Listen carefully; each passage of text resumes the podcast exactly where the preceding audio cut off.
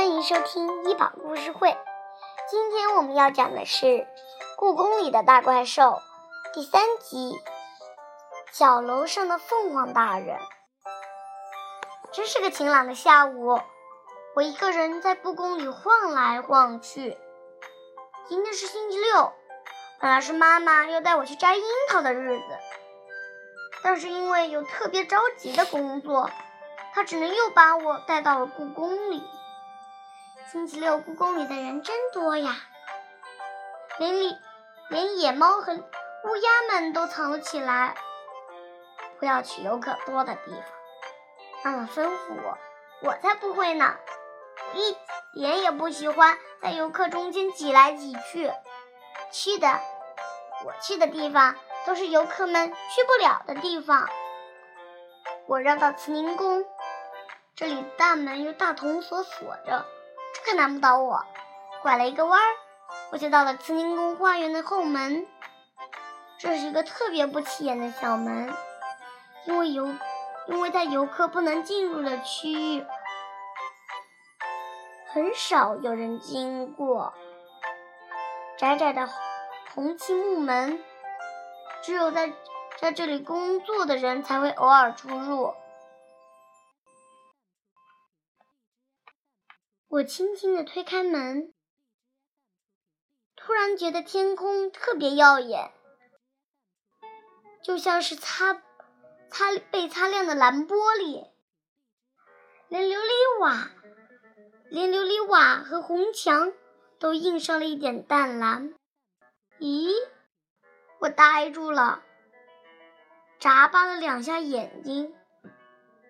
花园里不是我见惯了的亭子。假山，而是成片的松柏和梧桐树，树下面是整片绿油油的三叶草。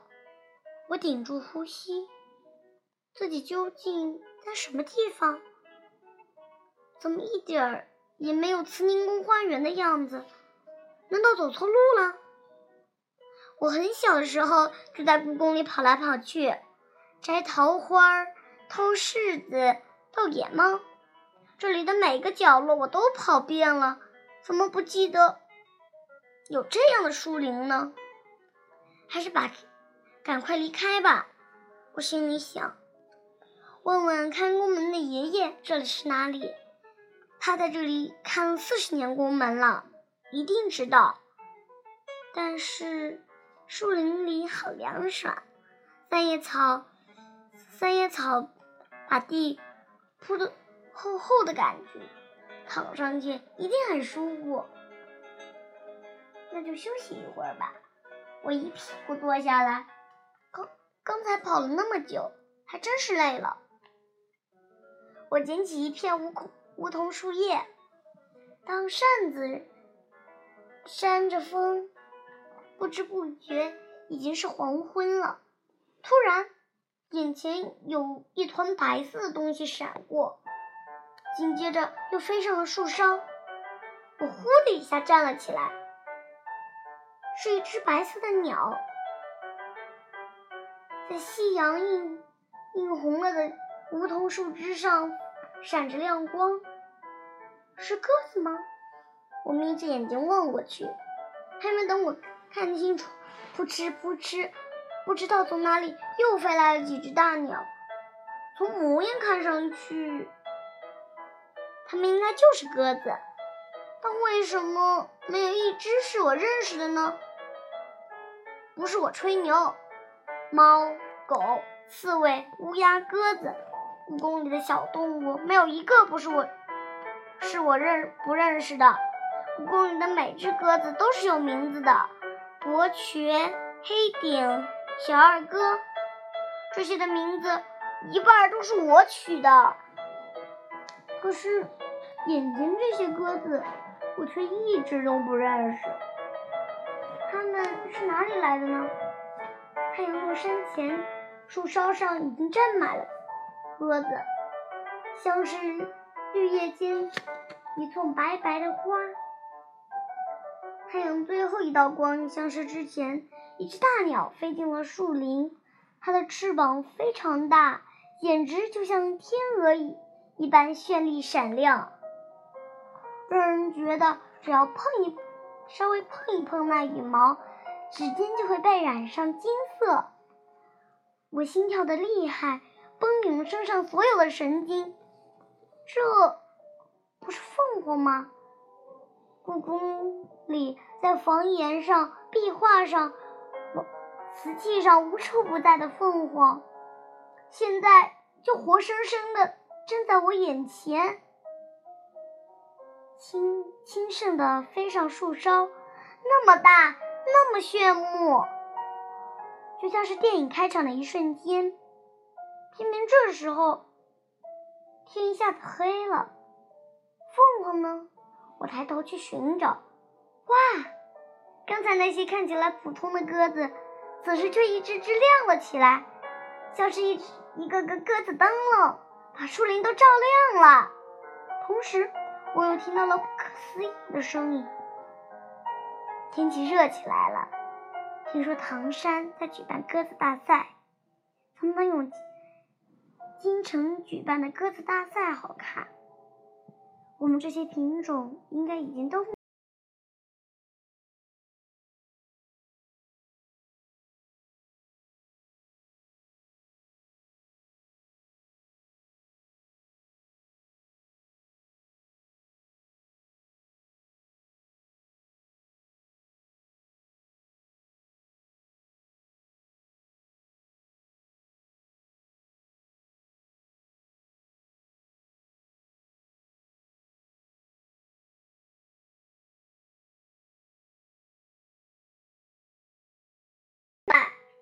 居然还有紫色斑纹的鸽子，像是披着紫色披肩的公主。鹤壁，好久没看见你了。是凤凰在说话，它的声音细细的，非常好听。是啊，已经习惯那个世界安静的生活了。一只漂亮白鸽子回答，它的羽毛背后有一长长有一条长长的黑线。凤凰大人最近好像胖了，正在烦恼这件事。每天待在这里，越待越胖。凤凰唉声叹气的嘟囔道：“还是你们那个世界好，永远也不会发胖。”话是那么说，但那个世界谁也不想去吧？像鹤壁的鸽子正在说着，那只白黑顶的白鸽子就插了进来。凤凰大人，听说最近故宫里有偷鸽子的贼。是啊，那个小偷专门挑警卫午休的时候来，站在红墙外面，用鸽子哨把鸽子引了出去，然后拿网子一铺。凤凰大人也没有办法了。我呀，不知道告诉鸽子们多少遍，红墙外面的声音是假的，千万不要相信。可是还有鸽子经不住诱惑飞了出去。凤凰摇摇头。后来我也实在坐不住了，只好好教训了他一下。怎么教训的？后来呢？发光的鸽子们都围到他凤凰身边。我让龙儿朝风变成鸽子飞出去。那个小偷看到那么大的鸽子，高兴极了。可是小偷刚抓住他。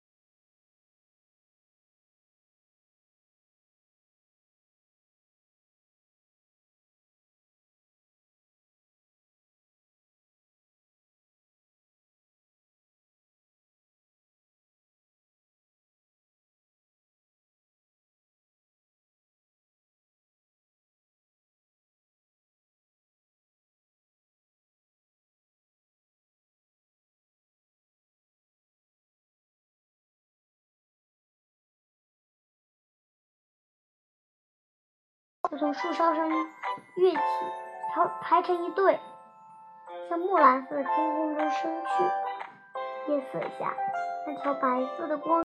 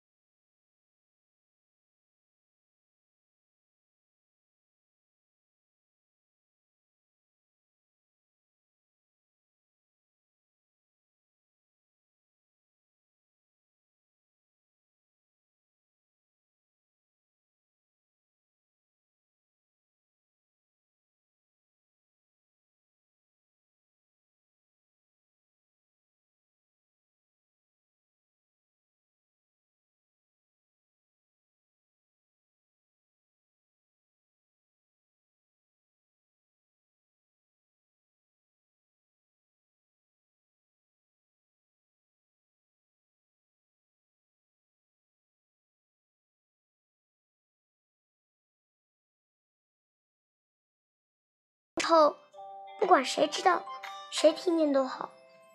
但这种地方，真的会有人经过吗？呜呜呜！风里传来一个奇怪的回声，如花腔女高音那样高高的声音。谁？我顾不上哭了，呆呆的站在那里。忽然，昏暗的树荫里，一道耀眼的金光出现在我面前。是凤凰，凤凰大人！我惊，我惊讶的连呼吸都停止了，瞪圆了，瞪圆了眼睛看着凤凰。凤凰温的眼睛温柔的眨，啊，闪着蓝色光芒的眼睛，让我想起了我奶奶的眼睛。等回过神来，我已经气喘呼呼的趴在凤凰背上，跟他一起。冲进墨蓝色的夜空，凤凰的羽毛像光滑的丝绸一样编着我的脸颊，我不会因此被染成闪亮闪亮的金金色吗？光晃的有点炫炫目。等到了亮着灯的角楼，凤凰把我放下，眼睛却望着远。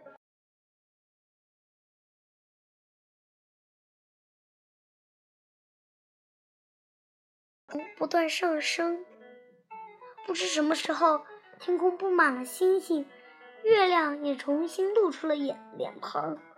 他们那些鸽子消失了。